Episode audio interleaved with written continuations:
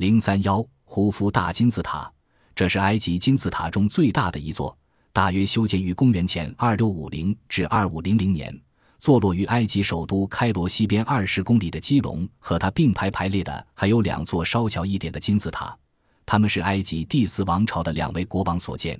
在三座大金字塔的周围，散布着六座小金字塔。一尊巨大的狮身人面像坐落在建筑群前面，他凝目眺望沙漠，警觉地守护着这座王者之城。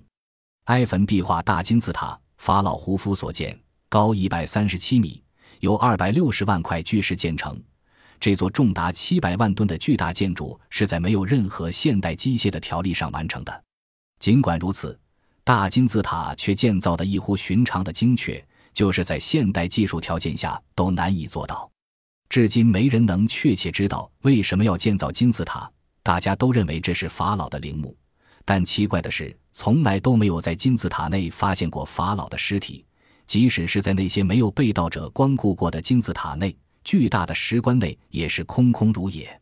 大金字塔底部每边长约二百三十米，倾角为五十一度五十分，显示了精确到微米的设计。它占地一百三十一英亩，用石料六百二十五万吨，每块方石平均重二十五吨。金字塔底边方形的南北两边长度仅相差零零九百分号，东西两边仅相差零零三百分号。这个巨大的体积坐落在广阔的磨光石块铺筑的地面上，均精确地指向正东、正西、正南、正北。到底当时的人们是如何测得如此精确的方向的？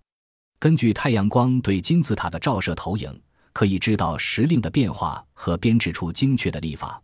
古代埃及人曾经利用过金字塔进行天文观测吗？这是一直困扰现代考古研究的谜团之一。